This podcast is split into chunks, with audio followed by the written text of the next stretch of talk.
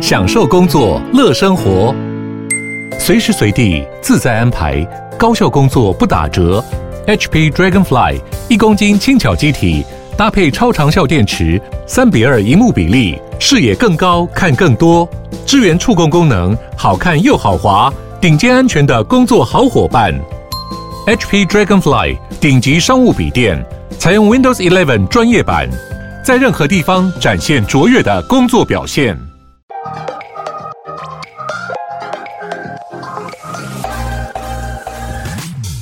了解经营电商的美感吗？让各界电商领域专家把最精华的实战经验说给你听。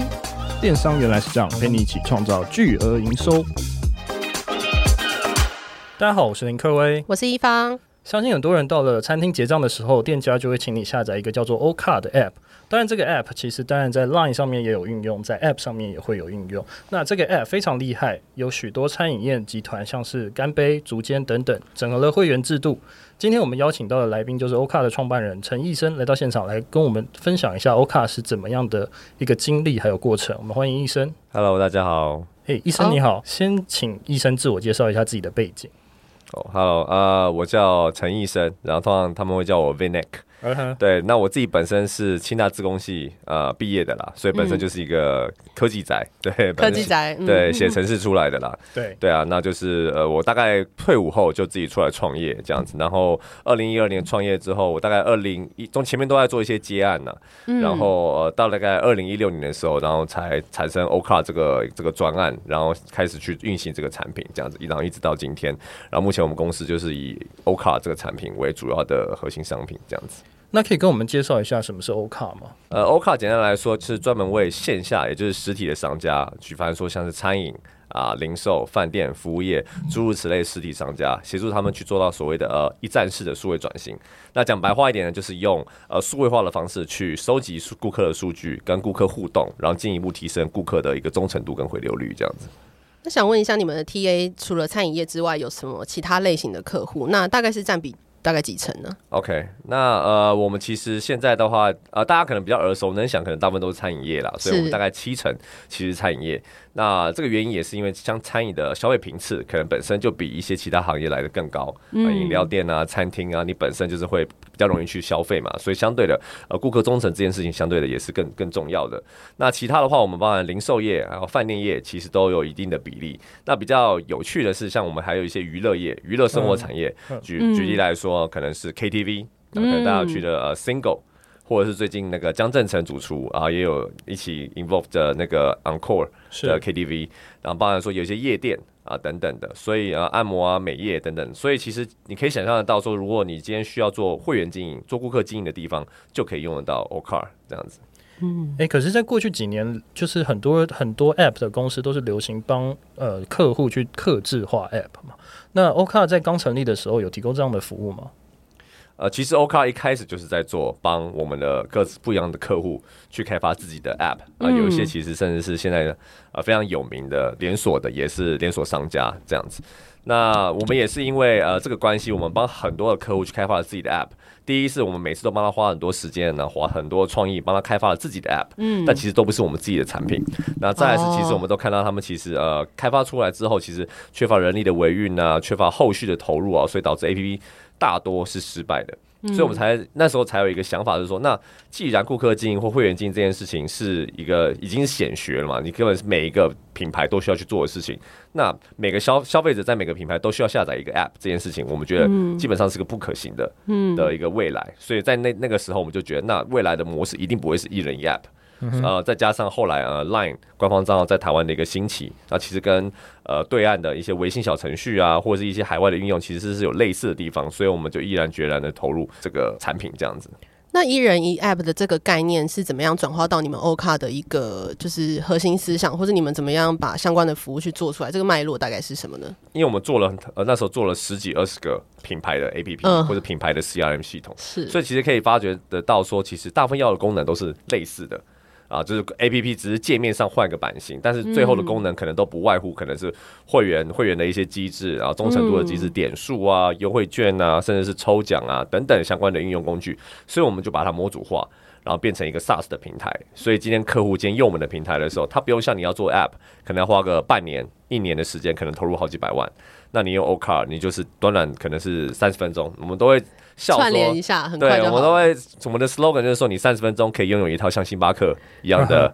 会员系统。啊，这是当然有点夸饰，但是就让你知道说，你可以用非常低的成本跟时间，可以拥有一套自己的会员机制，这样子。对，那再加上其实 App 本身在台湾它的呃卸载率是越来越高了。那我们有观察到说，其实一个品牌的 APP 它的卸载率其实高达七成到八成。所以其实对品牌来说，我是觉得比较辛苦一点的。如果你没有足够的财力的话，你花呃几百万去开发，然后最后下载的人，那两成三成是卸载的，再加上两成三成，大家现在年轻人都不喜欢开推波嘛，对，所以大家可能全部关掉。对，所以三成的人可能呃一半的人推波是关掉的，然后最后大家都知道我拿下载 APP 为的为了什么？就是优惠券嘛，优惠券入会礼，有些是贴图，对，反正就是一个诱因。所以大部分你下载了之后啊，拿了贴图就删了。是，所以我们是觉得这个模式对品牌来说真的是有点吃力不讨好，所以其实也是顺应着台湾的这个数位化潮流，所以发现，哎、欸，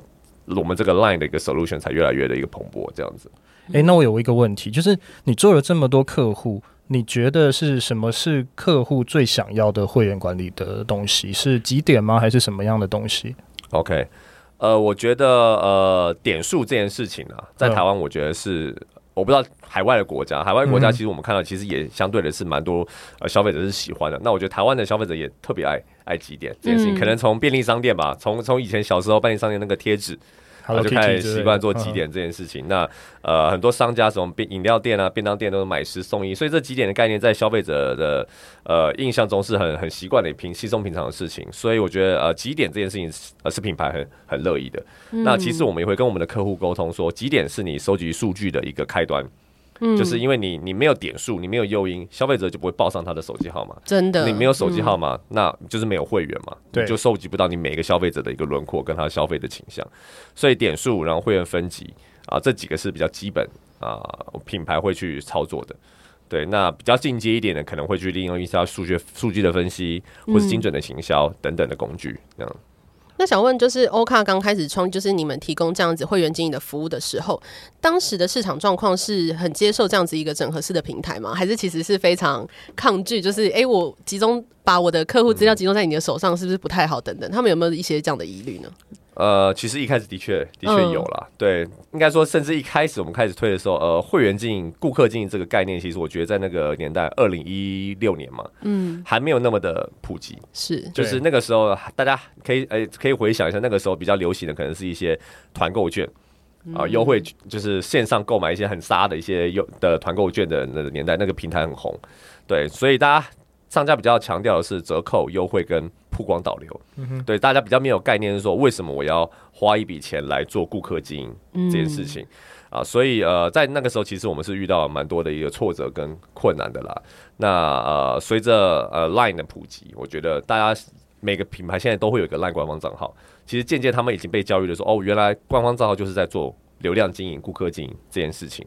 然后再来是疫情啦，我觉得疫情也是推动台湾数位化程度很大的一个帮手。就是这些商家以前觉得哦，我的名很很有名声，或者是我流量很够哦，过路客就很多了，我根本不需要做顾客经营。但当疫情来的时候，这些通通都消失了，而且他根本不知道去哪里把他们找回来。嗯，所以其实这件事情都呃加速了呃台湾的商家在做数位化顾客经营跟流自有流量池的培养这件事情。嗯，哎、欸，那我想问一下医生，就是因为呃，我有看到，就是听说你们在三个月想要打算拿下非常多的客户嘛，但后续其实呃发现只有只有一两家的客户，这个是一个什么样的状况？是有碰到什么瓶颈吗？所以一开始吗？对，对 呃。的确，那时候我们 OCar 这个呃产品做出来了嘛，那我们当然是每个创业家一定是信心满满嘛，对，所以我们一定大家都需要这样子，对对对，不然我们就不会做这个产品了嘛，所以我们就但那时候就请了一个业务 team，也不小了，因为我们那时候公司规模才那时候公司规模成十个人，对，那马上就再找了五个人业务，嗯，包含一个主管进来去做这个这个项目嘛，就像刚刚提到的，我们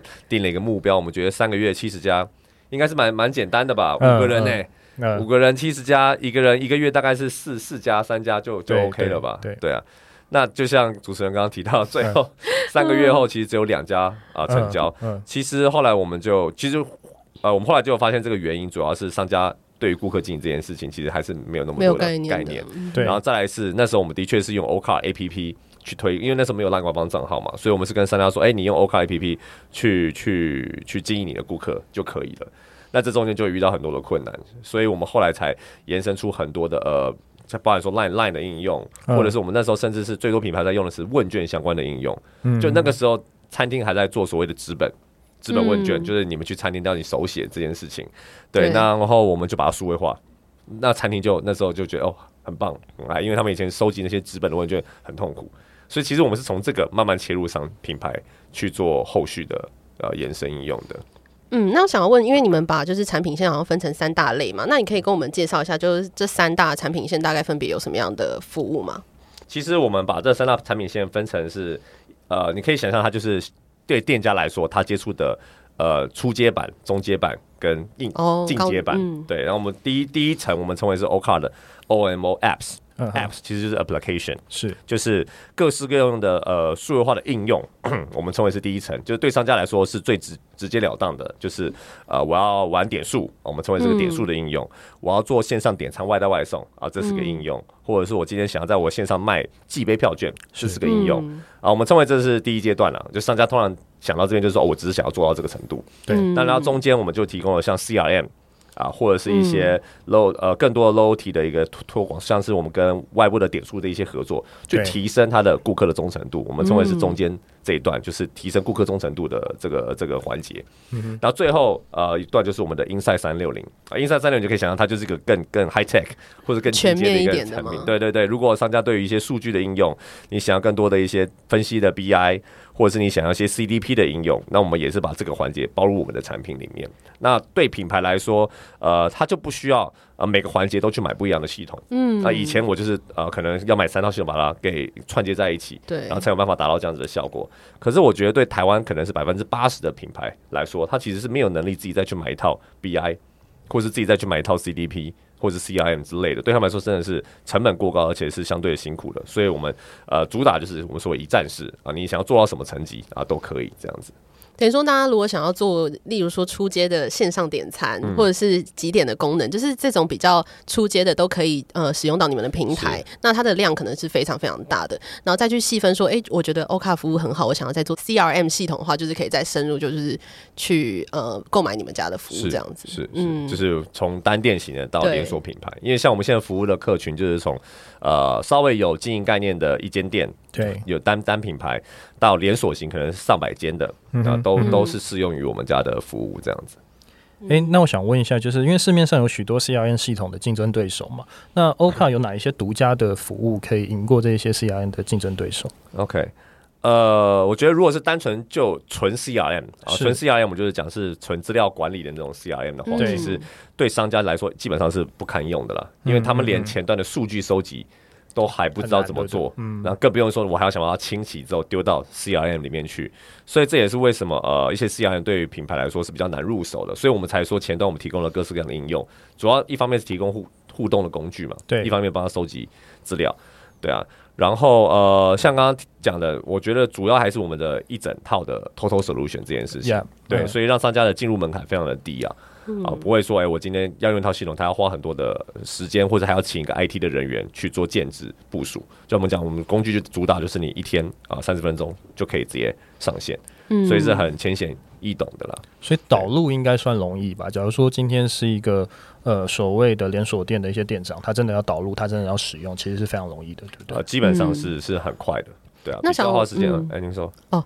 不好意思，没关系。那想问就是，你刚刚讲到这种呃 CRM 管理，如果是一家很小家的一家企呃一家街边店好了，它这样子的呃服务规模是适合这样子 CRM 系统的吗？还是说它其实是稍微规模要再大一点的连锁企业才比较合适一点呢？其实我自己的观点会觉得，今天一个品牌呃从开店第一天嗯就应该做这件事情，嗯，因为你每一个进来的顾客其实。都是非常珍贵的，对，不管是你用广告曝光，或者是他运你运气好，他看到你的可能贴文，然后来消费，基本上它是一个非常很珍贵的一个资产，所以你第一天就应该去收集这样子的资料，不管你的店大小。嗯、我们常常遇到品牌都会跟我们讲说，哦，我店刚开，啊、呃，再等我一下，啊，你过了两年三年，他都会跟你说，哦，我现在生意也没多好了，不需要做 CRM。那我就说我我们会告诉他说，啊，就是因为你没有在做 CRM，所以你的生意一直以来都维持这样子的水平嘛，因为你的新客来了就走了。你真正的忠忠诚客可能就是你呃，真的是呃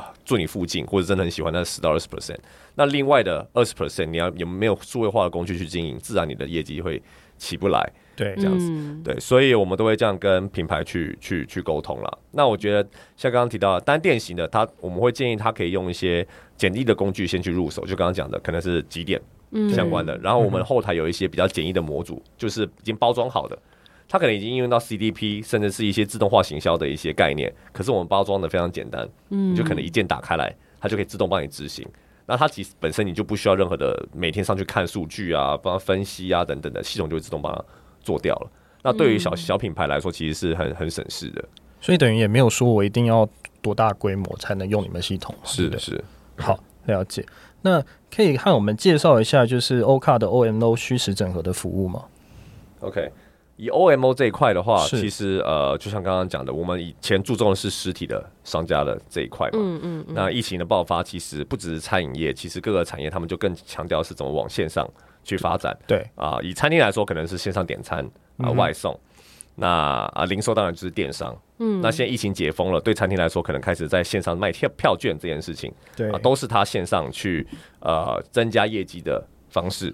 那我们家就提供了这样子应用工具在前端嘛，然后中间有一套 CRM 把它整个整理起来，嗯、所以它不需要说我今天实体 POS 一套会员系统，呃，我线上可能是呃点餐又是另一套会员系统，然后两边是分开来的。那其实对他来说，其实呃，会员等于说就是两边分开。那那消费者也会纳闷说啊，我到你店里面消费，为什么到线上结果没有点数啊？诸如此类的问题。那 O 我们 OMO 整套就是用 CRM 把这两个服务给呃整合在一起，所以商家不管是从实体的消费到线上点餐的消费，都是可以有会员的一样的共享权益，点数可以去累积，可以去折抵，可以兑换你的优惠券等等的。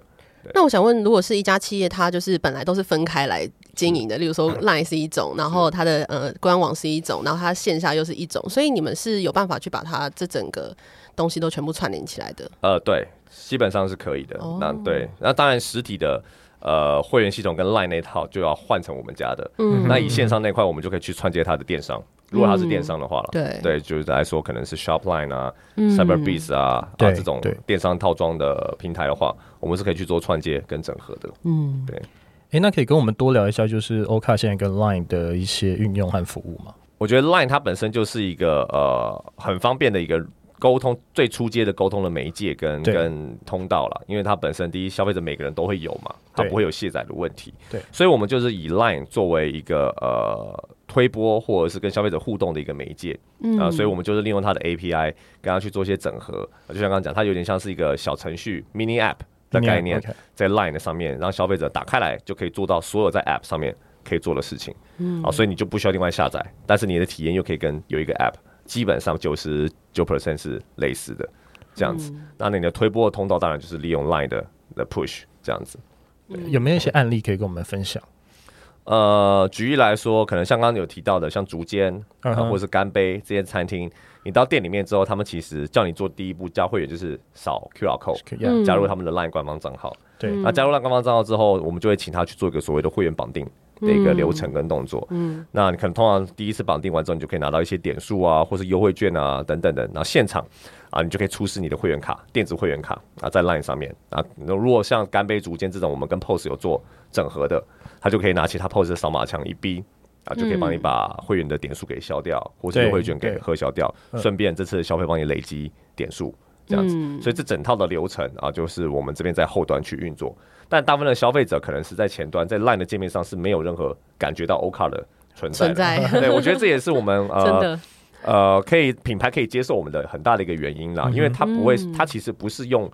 呃，一个品牌去经营所有的会员，不是用 OCAR 去经营大家所有的会员，而是我们提供每个品牌一个自己的系统。嗯，所以它在 LINE 上面看起来就像是干杯自己的会员一样。是，对对对对。所以对品牌来说，它自自由的呃，它的自己的一个识别度是是够的。嗯，对。那可以跟我们分享一下，就是在像这样干杯组件他们整合完他们的会员资料之后，他们有什么样的应用可以跟我们分享吗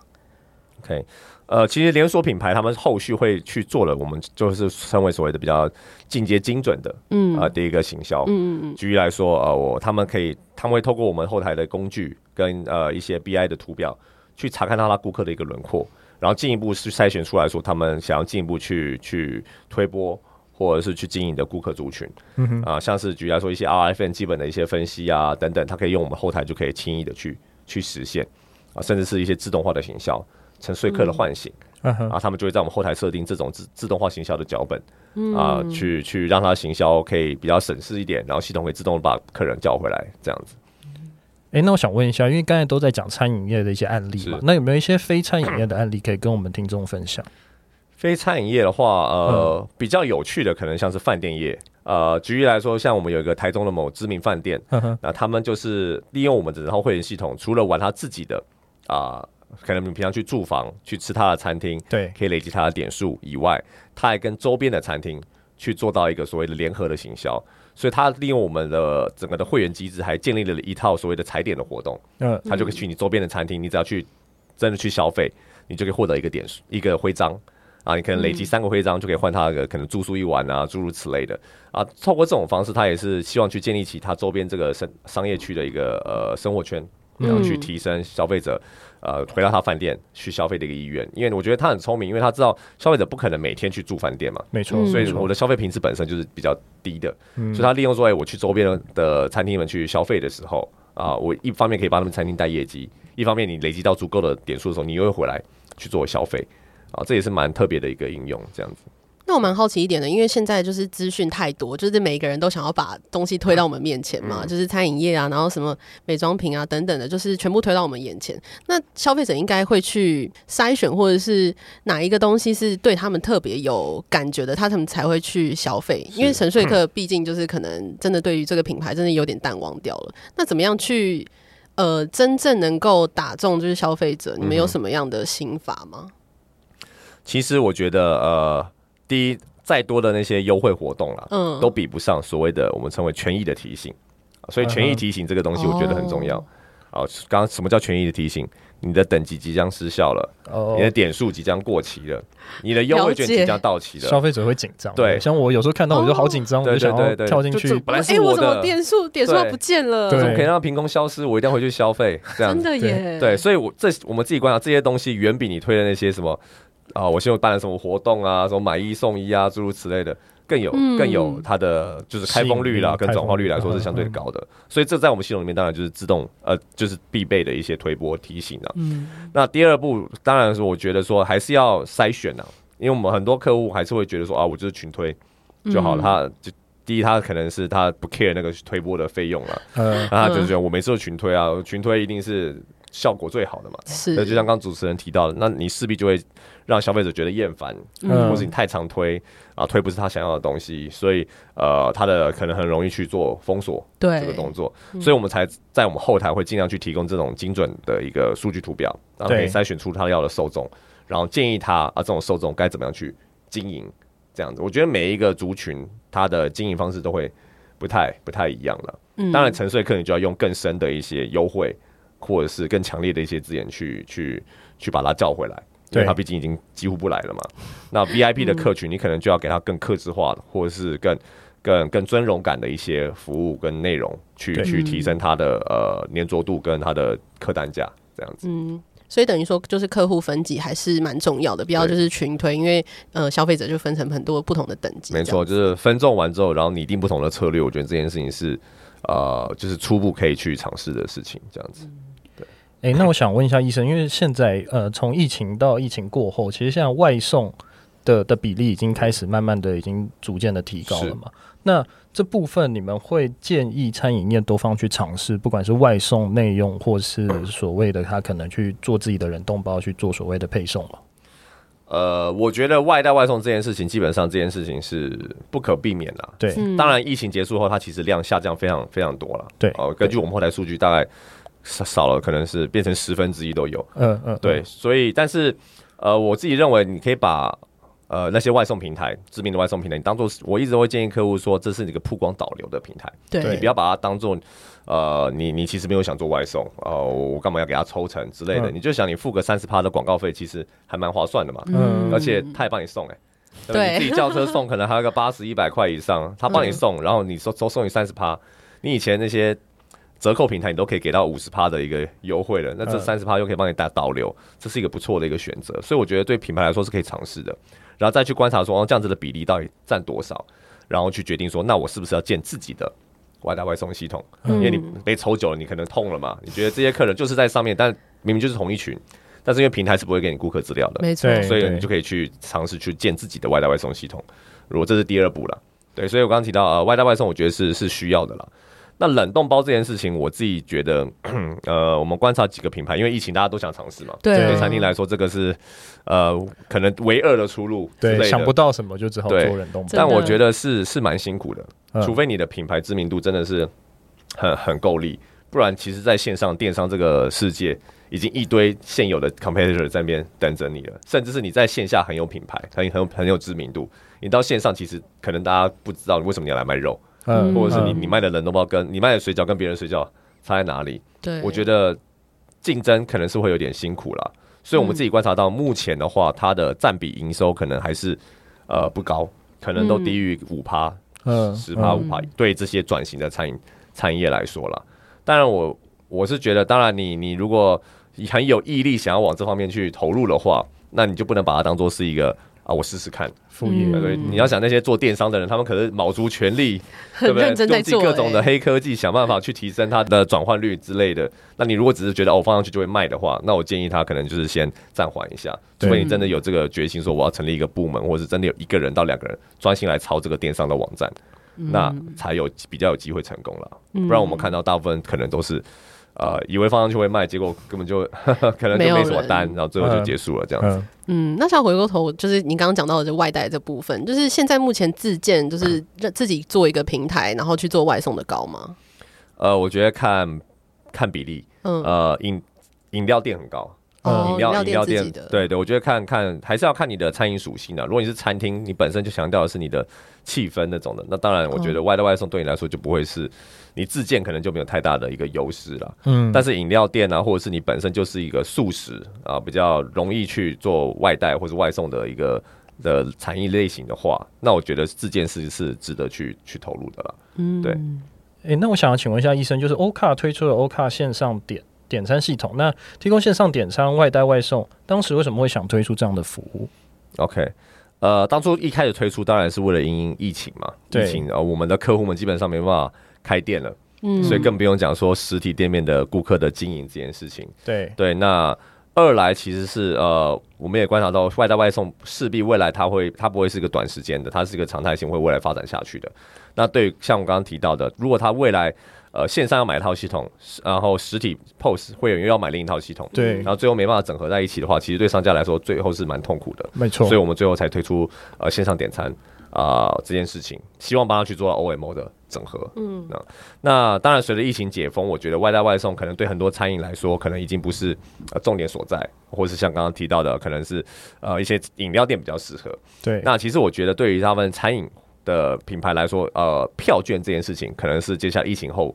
后后时代的一个线上的一个商业模式。嗯，因为你以前是线上直接点嘛，嗯、那你接下来你想把它带到店里面去，但是你有想要预收款，嗯、你想要确定他会来消费，那你打广告，其实我觉得呃，餐饮打 FB 广告这些东西都比较辛苦一点，因为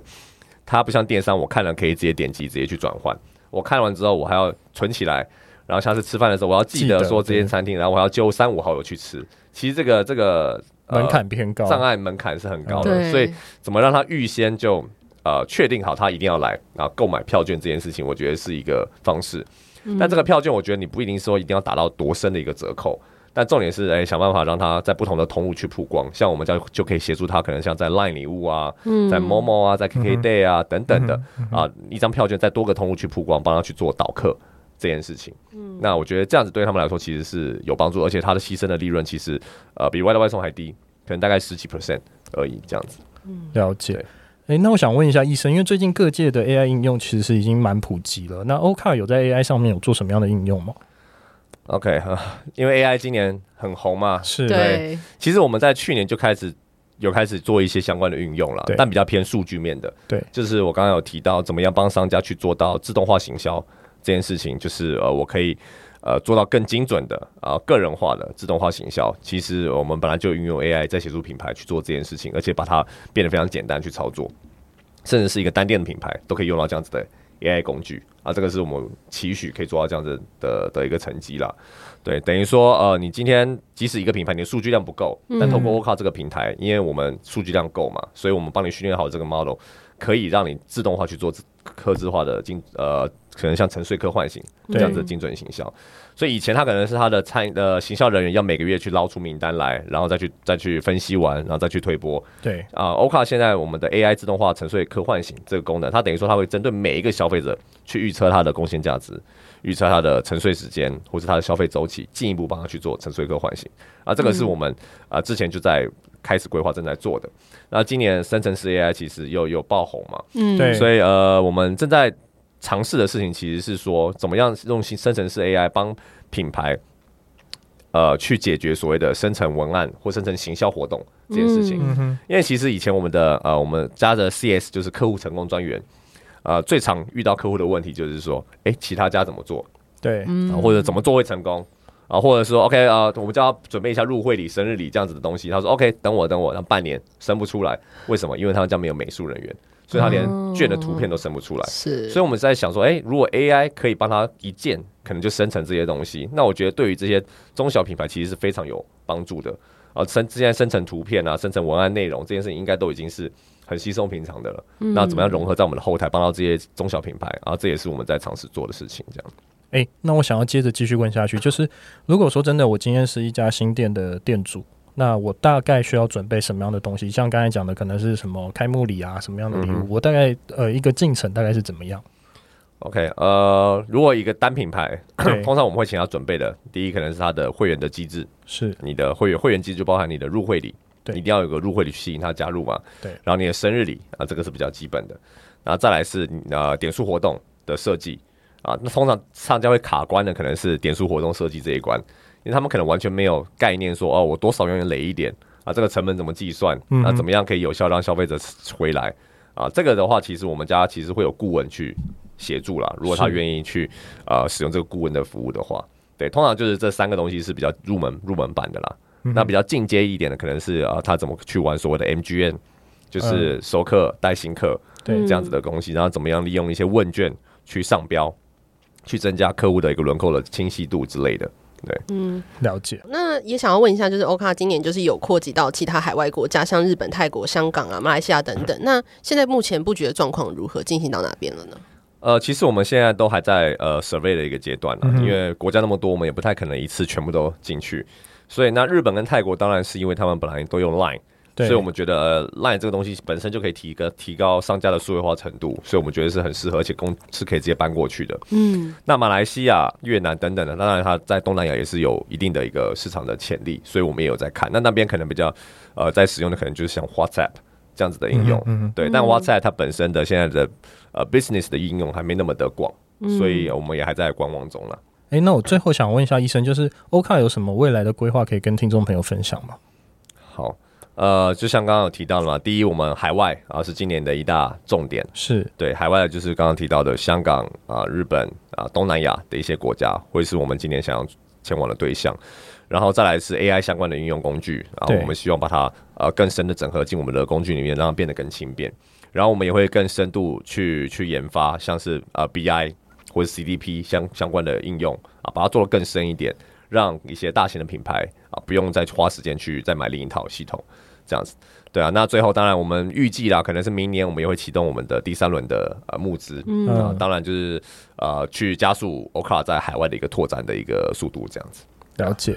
好，那今天非常高兴邀请到 OCAR 的创办人陈医生来到现场，来跟我们分享 OCAR 的顾客经营解决方案以及品牌整合多元化的数据服务。今天内容就到这边，谢谢大家，谢谢，谢谢，谢谢，谢谢，拜拜。拜拜。